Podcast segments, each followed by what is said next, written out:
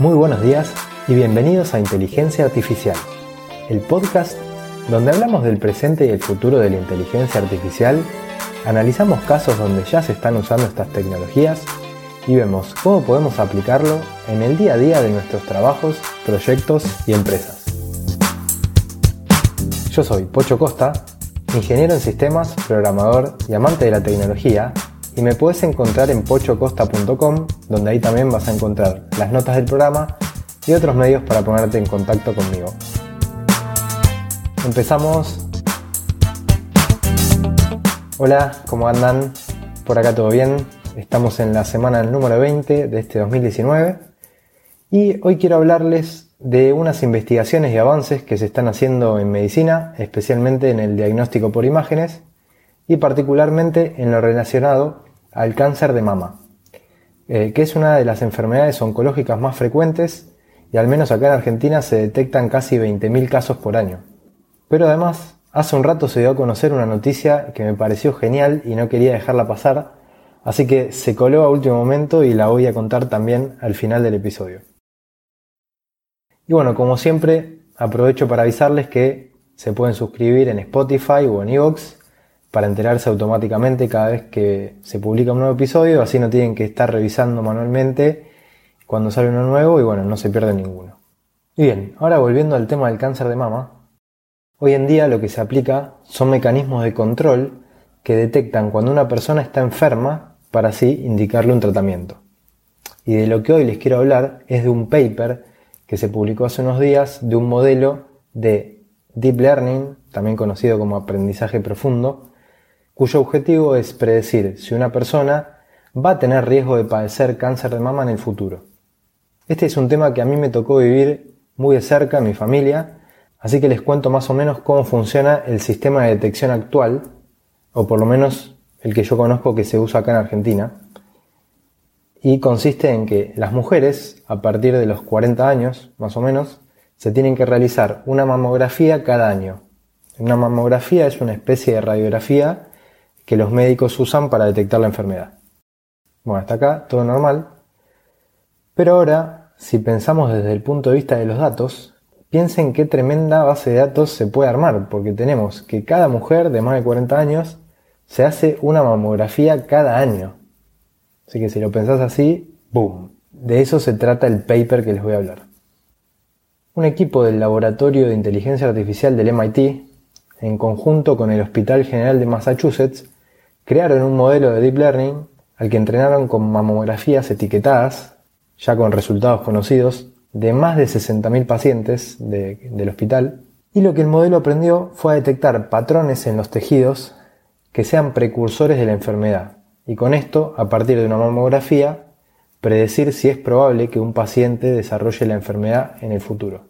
Este tipo de enfoque es claramente a lo que se debería llegar, esperemos que sea lo más pronto posible, porque se cambia radicalmente la forma de abordar el tema y pasamos de detectar una enfermedad que ya está presente a predecir si una persona puede tener un alto grado de riesgo en el futuro.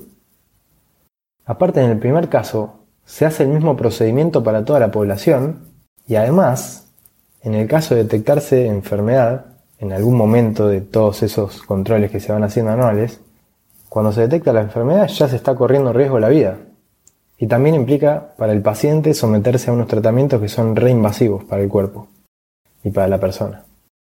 En cambio, con un modelo de predicción, los médicos ya pueden a partir de una primera mamografía pasarla por el modelo y obtener una predicción de qué porcentaje de riesgo en el futuro puede tener esa persona y si ese porcentaje es alto, bueno, ese caso individualizarlo y ofrecer controles y tratamientos específicos que sean armados para esa persona.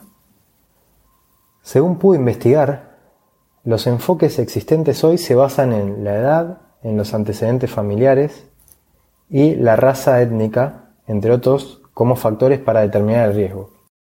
Y aplicando este enfoque sobre la muestra de las 60.000 pacientes, se pudo colocar al 18% de los que finalmente tuvieron cáncer en la categoría de alto riesgo. En cambio, con el modelo de inteligencia artificial, sobre un dataset de 90.000 mamografías de esas 60.000 pacientes, se pudo asignar en la categoría de alto riesgo al 31%, o sea, casi el doble. Por lo que dicen en el paper, el modelo aprendió a detectar patrones que son demasiado sutiles y complejos como para que el ojo humano los detecte. Y un dato que me pareció curioso, que también lo decía el paper, es que en las mujeres afroamericanas son un 43% más propensas a la muerte por esta enfermedad y que muchos de los enfoques de detección temprana que hoy se usan fueron diseñados basados en poblaciones de mujeres blancas, lo cual hace que ese mecanismo sea mucho menos preciso cuando se aplica a otras razas. Así que esto, acuérdense cuando hablamos de, los sesgos. En cambio, en el modelo de inteligencia artificial fue igual de preciso para todas las etnias, lo cual hace que además de que sea más preciso, sea más equitativo, y bueno, eso lo hace que sea mejor todavía. Y bueno, además de esto, los investigadores dicen que van a probar de aplicar estos modelos a otras enfermedades, así que esperemos a ver si presentan algún resultado próximamente. Y bueno, hasta acá eh, llegamos con ese tema. La verdad espero que les haya gustado, a mí me pareció re interesante y creo que la medicina es un gran campo para la inteligencia artificial y esperemos que se siga investigando y avanzando porque va a traer grandes avances para la humanidad. Y bueno, ahora sí vamos con el Extra Ball. Eh, una noticia que cayó justo cuando estaba armando este episodio y es que el equipo de inteligencia artificial de Google presentó un modelo de traducción en tiempo real que es, es espectacular. O sea, funciona escuchando a una persona y haciendo una traducción de lo que dice en tiempo real, pero además de traducir el idioma, lo que hace es imitar el tono de la voz de la persona y hasta la entonación. Miren, escuchen, acá les muestro un ejemplo de castellano a inglés. Larry me preguntó cómo me sentía y creo que es cuando empecé a llorar. Larry asked you how I felt, and I think it's when I started to cry. Bien, lo que es es impresionante. Para este nuevo sistema eh, lo que hacen es cambiar totalmente el paradigma que se venía aplicando hasta el momento de este tipo de situaciones, que era hacer el reconocimiento de voz, pasarla a texto, después ese texto lo traducían del idioma de origen al idioma de destino y después esa traducción la sintetizaban para generar la voz de salida. Ahora, este nuevo modelo, que se llama Translatotron, hace la traducción directa de voz a voz, haciendo que sea mucho más rápido, y además maneja mejor las palabras que no necesitan ser traducidas, como por ejemplo los nombres propios. Esto es por ahora un sistema experimental, pero bueno, ya me imagino un futuro cercano donde te pongas unos AirPods y puedas mirar cualquier video en cualquier idioma, o incluso hasta hablar con otra persona que hable, ponele en chino, y poder comunicarte sin problemas. Así que, bueno, esto tiene, tiene un futuro genial. Y bueno, hasta acá llegamos con el programa de hoy. Gracias por quedarse hasta el final eh, y gracias también a todos los que me contactan, que me mandan mails, que me dejan mensajes en e-box, porque esos son todos los que me cargan las pilas para seguir haciendo este podcast. Y bueno, eh, si querés ayudar además a que este podcast sea descubierto por más personas, puedes compartirlo en las redes sociales. Eh, también puedes dejar una reseña de 5 estrellas en iTunes o un comentario o un me gusta en e-box, donde yo voy y respondo todos los que dejan comentarios, voy y les respondo uno por uno.